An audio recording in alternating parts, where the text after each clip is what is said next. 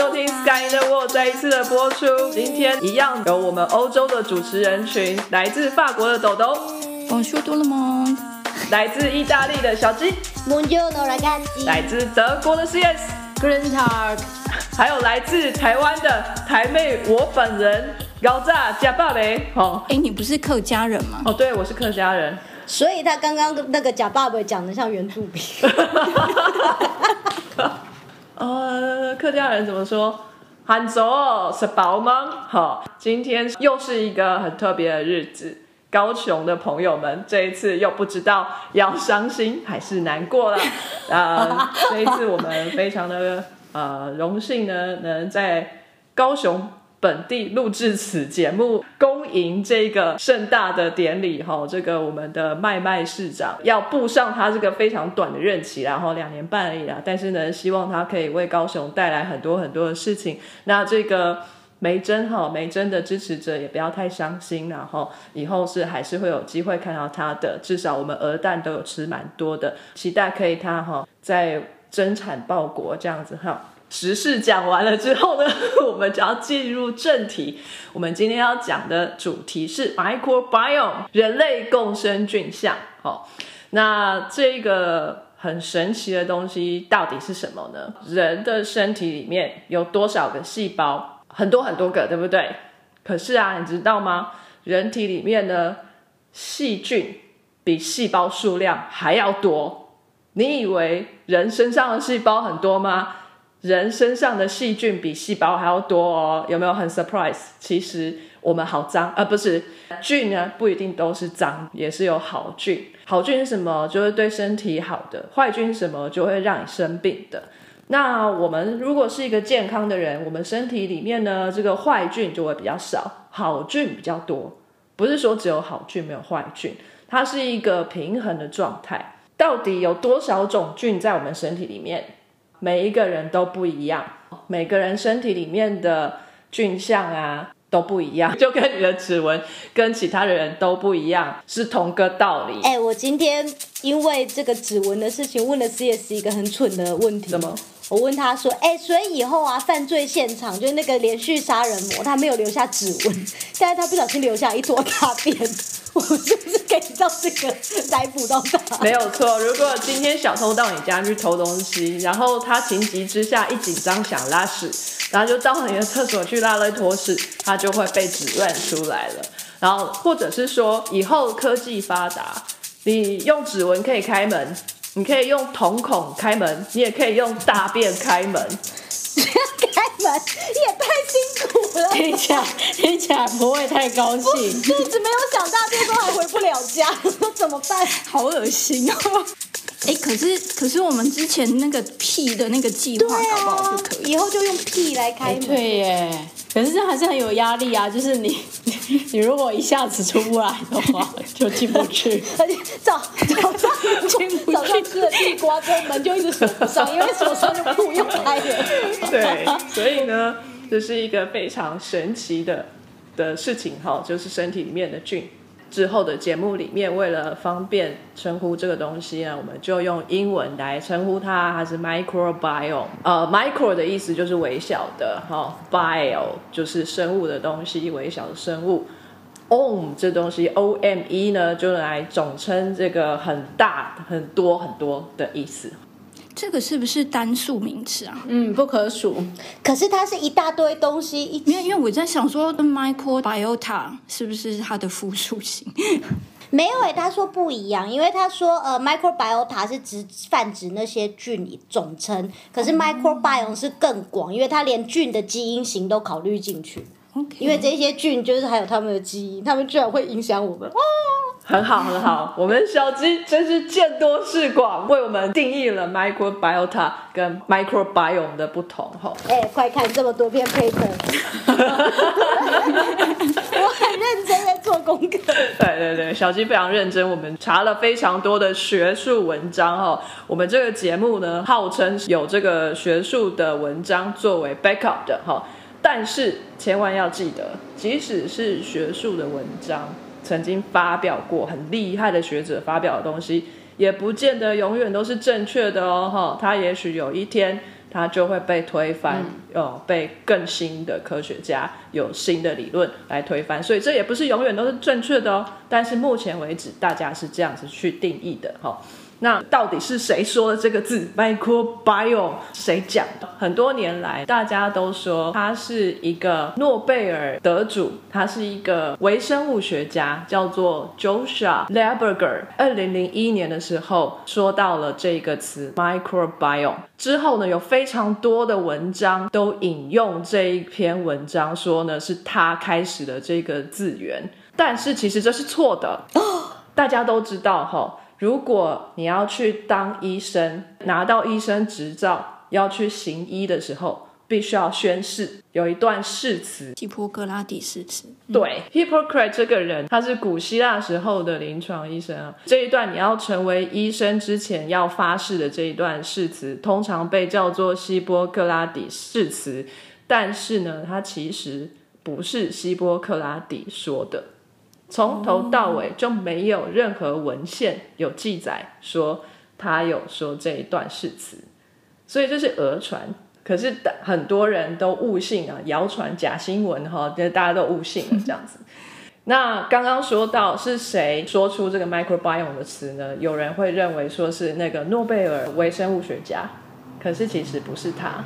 大家说他讲的是两千零一年的时候讲的嘛？但其实这个词在距今五十年前就已经有人在用了。实际上是谁真的第一个用，可能不太知道。但是呢，文献当中呢，有一些人他们做一些实验，用身体里面完全没有细菌的老鼠跟一般的老鼠来做比较，它们之间的差别就是他们身体里面细菌的不同，有一个有细菌，一个是完全没有细菌的老鼠。他们称呼这中间的差别叫做 microbiome。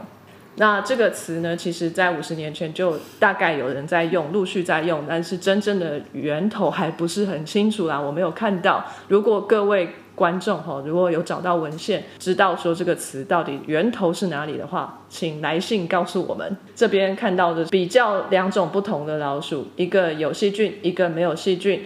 他们会去影响到这个肠道跟脑子之间的关系哦，它精神上面的健康。还有有关于过敏反应的一些不同，哦，是非常神奇的现象。五十年前就已经知道了哦，但是真正的机制跟原因呢，一直我们探讨到现在都还不是非常的了解，是一个值得我们更深入研究的一个地方。哦，各位科学界的心血，请踊跃的跳进这一个领域里面，还有很多的未知等着你。哈，至于。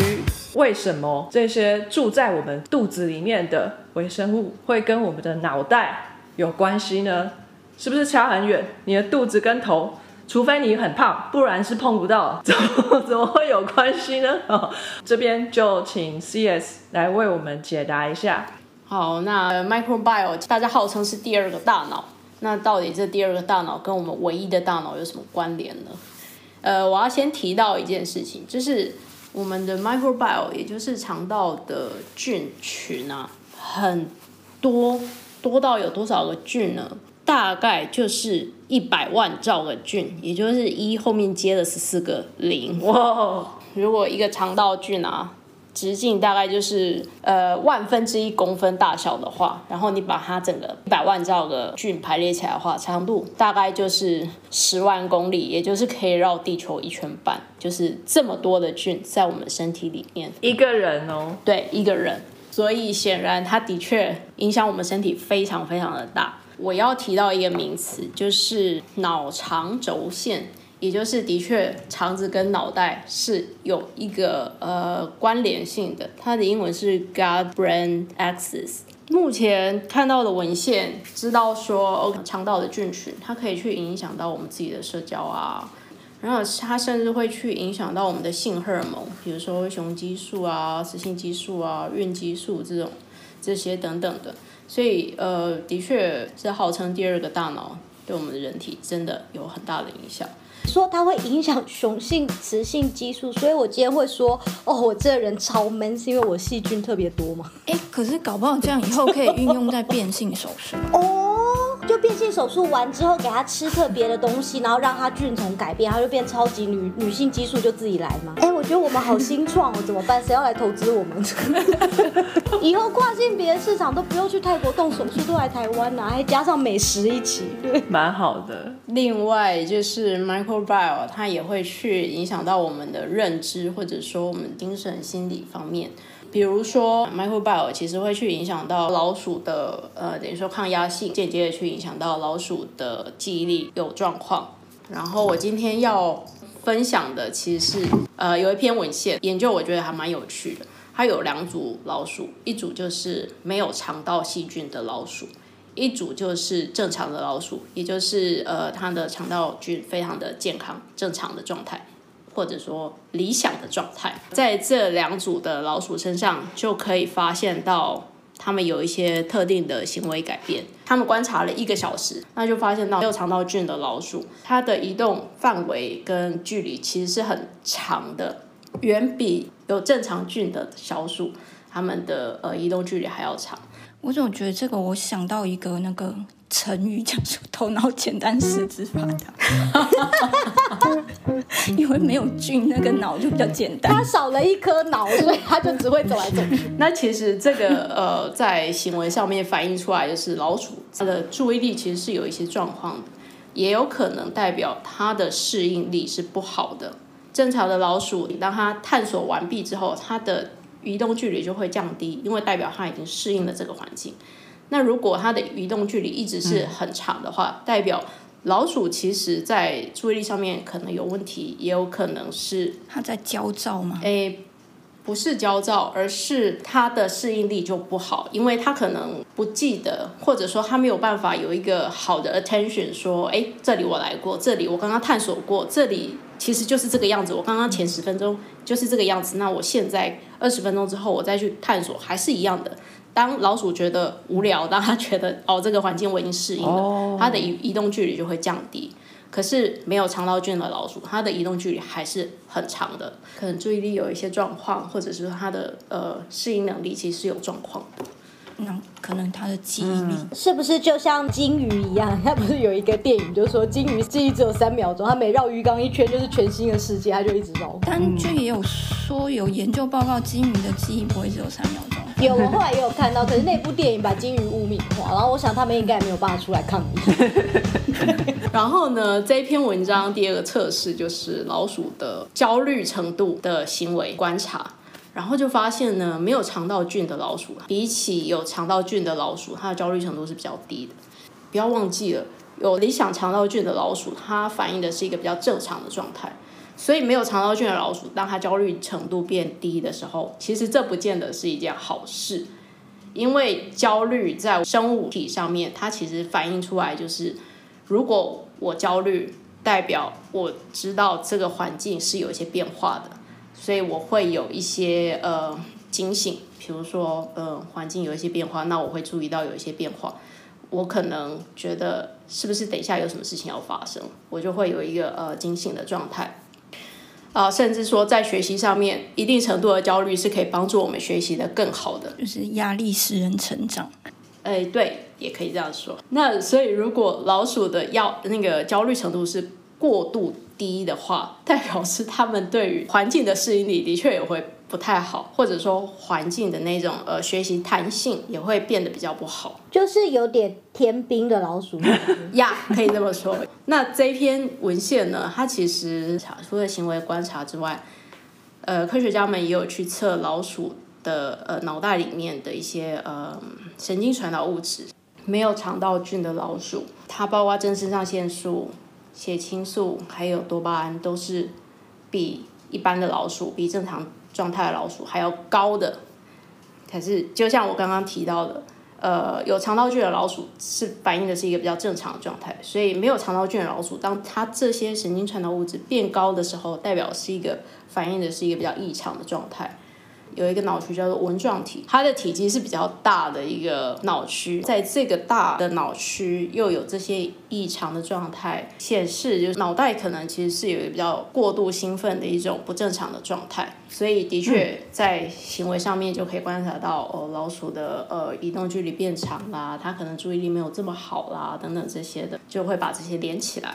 这一篇文章呢，其实发表于二零一一年 PNAS 上面的文章，Dr. Peterson 的研究，为什么会是肠道菌呃 microbiome 会去影响到脑袋这些行为反应，甚至是神经传导物质？呃，我在去年的 Nature 看到有一个推测，它可能是透过另外一个轴叫 HPA 轴，也就是下视丘脑下垂体肾上腺轴。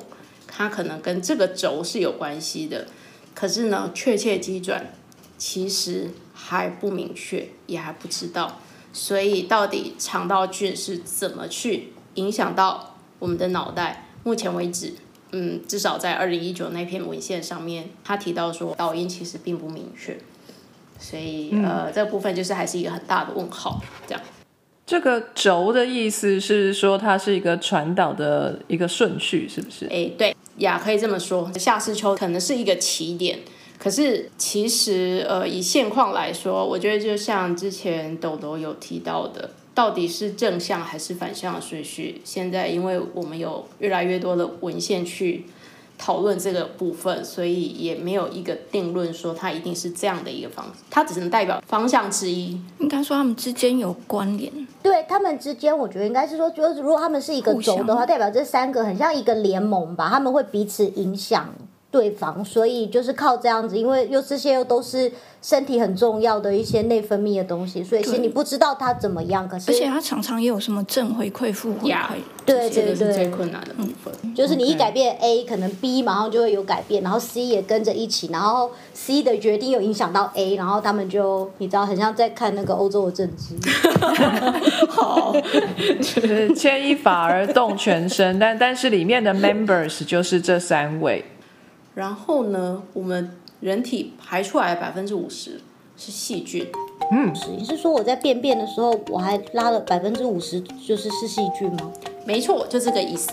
真假？太可怕了吧！就想说细细菌那么小的东西，居然可以变成一坨拉出来，所以才可以被收集用去治疗啊。哦，也是。对，所以下次有人跟我说细菌一定要用显微镜才看得到，我就跟他说不会，你可以去看你的大。可是也别忘了，他们有这么多个，就是可以排排站的话，可以绕地球一圈半。肠道呢，其实是 microbiota，其实它是呃也算是个自主的一个免疫系统，因为大概有百分之七十的免疫细胞是在肠道当中的。那到底要怎样去维持我们的肠道菌虫的健康呢？其实。呃，老生常谈，就是你要多摄取不同种类的食物，才能够去维持肠道菌的健康。好，谢谢 CS。刚刚 CS 有提到说，我们的肠道里面呢有非常多的免疫细胞在那边，到底 microbiome 跟免疫有没有什么关联呢？我们请我们的免疫专家法国的豆豆来为我们讲一下。哦，好，所以今天我来讲 microbiome 和免疫之间的一些关系。嗯，其实我不是专家啦，我只是有念免疫相关。这就是专家的定义。没有，可是你知道吗？就是跟今天有关的，就整理了上的重点，都不是我专业题目的东西，只有略懂略懂。然后想说，嗯，这样我要怎么讲？然后就是去找资料的时候，我就觉得啊，好多东西要看哦，这个我不知道，那个我不知道。但你们是我们当中最懂的啦，真的。对啦，所以就是由我来负责这个部分。就是其实内容很多，所以我就大概嗯帮大家挑了两三个重点。所以第一个我们会讲那个有关免疫系统的发育，然后第二个的关联是过敏和自体免疫疾病，就是 microbiome 和过敏及自体免疫疾病的关系。然后可能我们就会再回到刚刚讲什么免疫系统会影响大脑。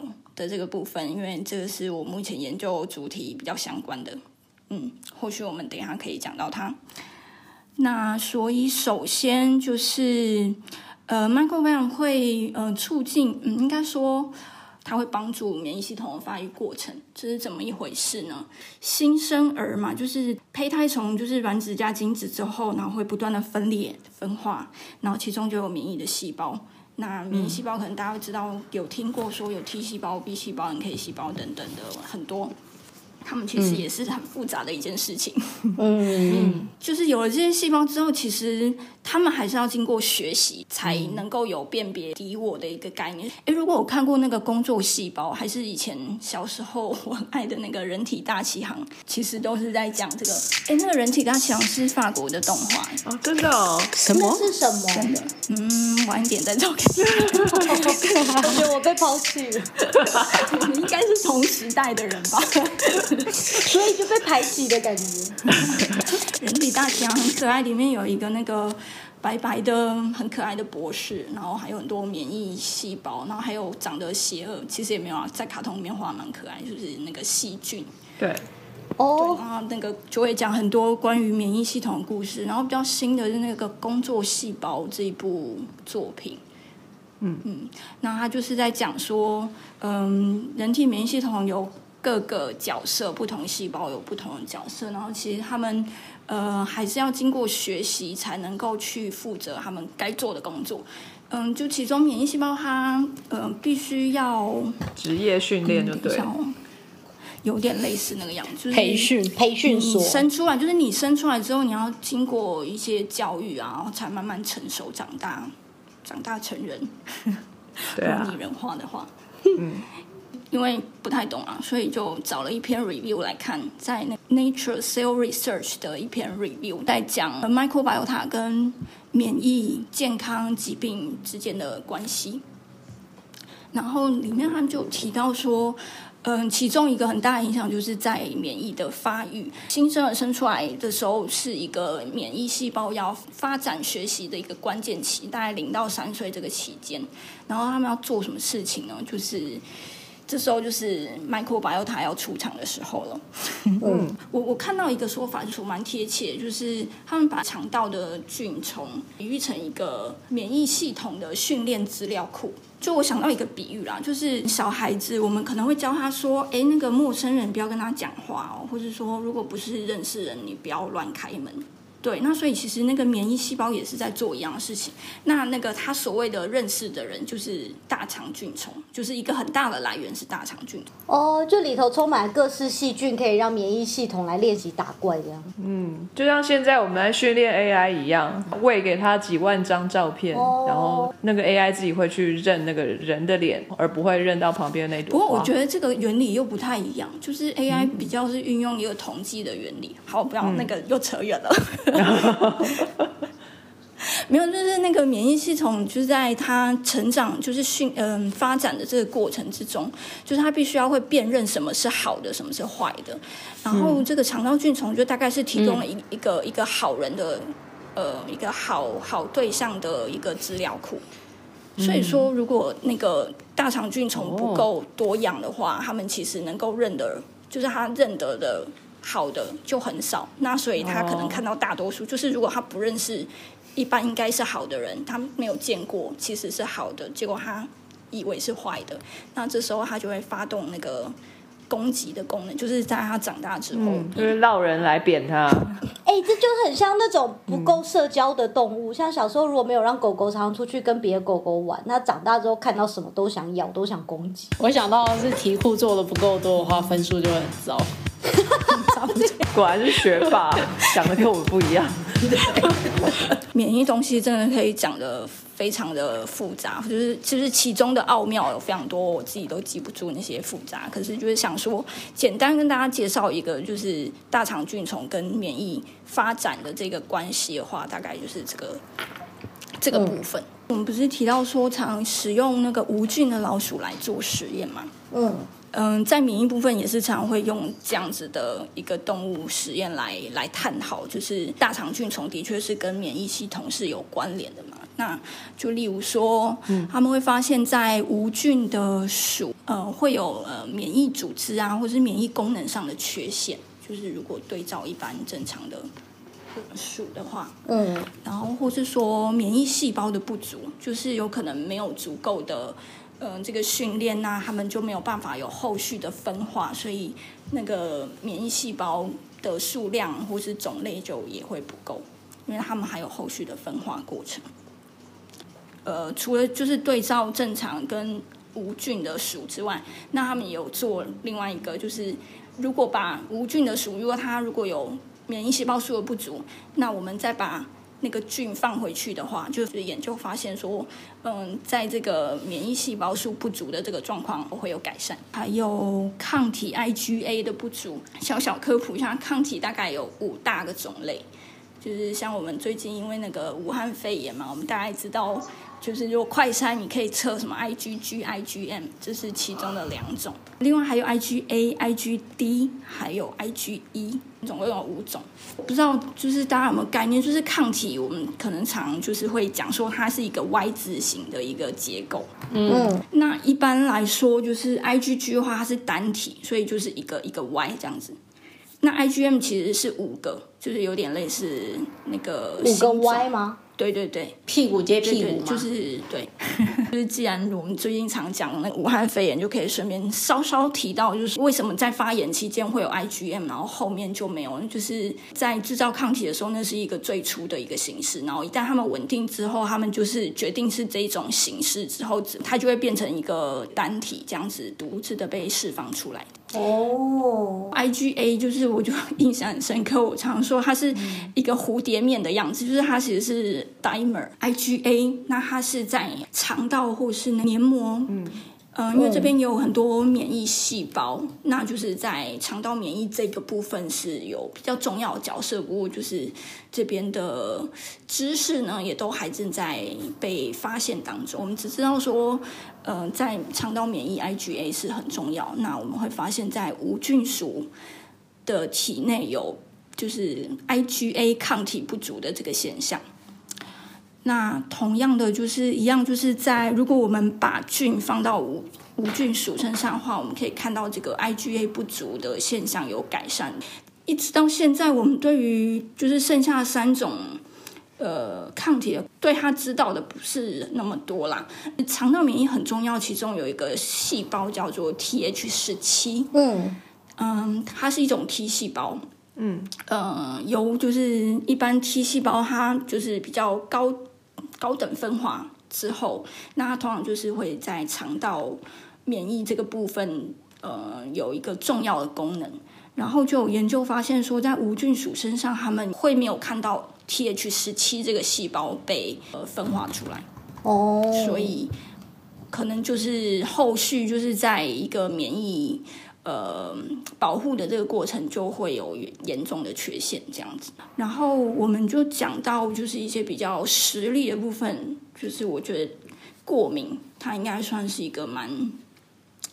呃，蛮大主题，就是所以可以来提一下。找到一篇那个芝加哥，他们好像就是在芝加哥有个团队，他们就专门做过敏方面的的研究。哦然后反正他们在一篇那个 review 上面就有就是他开头提到，就是说，其实这个好像我去找资料的时候也是一直提到，然后就想说，哎，这个是不是以讹传讹？就是说，嗯、近几年来常常不就这样吗？呼应前面的那个开场嘛。对，因为其实我们要写那个 paper 的时候，也常常就是那个 background，然后其实都是去找一些觉得好像有相关的句子来使用。就是如果对对，然后反正他他写的那个句子是说，近五十年来，就是在已开发国家的过敏疾病发生率有急剧提高的现象。是重点是近年，然后已开发国家，然后过敏疾病发生率就是很多很多。那就是让大家就觉得，嗯，怎么好像跟我们认为的 common sense 很很不对头啊？就以开发国家应该是卫生条件比较好啊，怎么反而就是发现有越来越多，或者对，甚至就是逐年增加一个现象，就是越来越多人有这样子的困扰。对啊，我觉得这个好像真的可以对到刚刚说的那个 microbiome 这个字词，应该说五十，其实这样加二十年，应该就是七十年前。嗯，对啊，就是那时候已经开始在研究，对，因为它这这边就讲说五十年来在已开发国家发现，好久然后发现点的一个开端吧，就是在这个问题当中，大家找到一个共同点，就是 microbiota 的改变。中间有一些研究就有说，做城市跟乡村的人来比较的话，就是乡村的人过敏率比较低。然后反正就是后面就是连接到说，你可能就是跟环境中的病源啊，就是这个干净程度有关系。嗯哼，就是他们的大便里面的细菌比较多样性，是不是？或者说可能对啊，可能卫生设备比较差，所以那个菌都还留在环境当中之类的。好像有个研究是做孩童时期比较常接触到那个感染源的话，他们发生过敏的几率相对于比较不常接触的人来的低。嗯，然后还有一个蛮重大的观点，就是说医疗比较好的地方，或许就是人们开始就懂得用药，所以抗生素的使用也变得哦，频对，繁，甚至到泛滥。嗯然后这个使用，因为说可能大家自己乱吃，然后结果杀了一堆菌，结果连好的菌，就我们刚刚开头提到，就是好的菌跟坏的菌，那就是同时也把好就是需要的菌也杀掉了，所以说是造成就像呃，例如我刚刚说，就是在小朋友的那个免疫系统发展这个过程，它就是太多好的菌被杀掉。如果是在这个个体免疫发展过程，他们就没有办法认识足够的好人，所以他就会一直有攻击的现象，所以就会容易有过敏反应或是自体免疫反应的、嗯的状况发生。自体免疫就是说免疫系统去攻击你自己的身体嘛，哦，嗯哼，他就认错人了，误把好人认成坏人去认错人攻击。嗯，我看到就是在这篇 review 里面就有提到，因为我那时候也是在想说，食物里面的过敏源，那跟那个菌就不是同一件事情啊。我就在想说，这到底是有什么关系？就是是怎么互相影响？在免疫系统发展的这个过程，当他学习到说，哦，这个菌是好菌，然后呃，你应该不要有呃过激的反应，过激，过激。过度激动对，就是就是嗯，就是你不要引发这个攻击的反应。那相反的，其实就是说你应该要给他一个我们叫 immune tolerance，就是一个容忍，一个通融。一个这样的概念，嗯对，就是说免疫细胞有一种叫做 T regulatory Treg，它可以使得免疫系统不要发动攻击，反而有一个包容的作用，就 是对。那那就是说，当这个菌的存在的时候，它其实会引发呃免疫细胞去释放一些，就是可以使得免疫细胞们冷静下来的细胞激素，例如说 IL ten，呃，就是细胞、呃那个 interleukin ten、等等之类，就是比较能够使他们冷静下来的这些激素。所以就说吃太多抗生素，你把好的菌都杀掉的时候，你可能就没有办法有让免疫系统足够冷静的那些激素，于是它就很容易躁动。嗯，哦，学到很多，嗯，免疫现在听起来有稍微简单一点点了。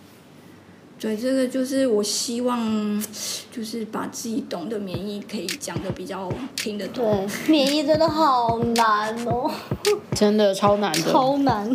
我真的觉得它很难，但我不知道为什么，我就还蛮喜欢这个的。是不是有兴趣，一切都不难？哦，好，谢谢豆豆的介绍。非常感谢各位听众的收听和支持。Sky in the World 在各大 Podcast 平台上都能够收听得到，Anchor、SoundOn、Apple Podcasts 都能搜寻到 Sky in the World 的节目。另外，Sky in the World 也会在脸书粉专上分享科学家的八卦以及科学新知给大家。在 IG 上也会有编辑们的日常，有任何的问题以及意见，都可以在各大平台上面留言给我们知道。我们将竭尽全力为您寻找答案。欢迎追踪分享 Sky in the World，让更多人知道有趣的科学哦。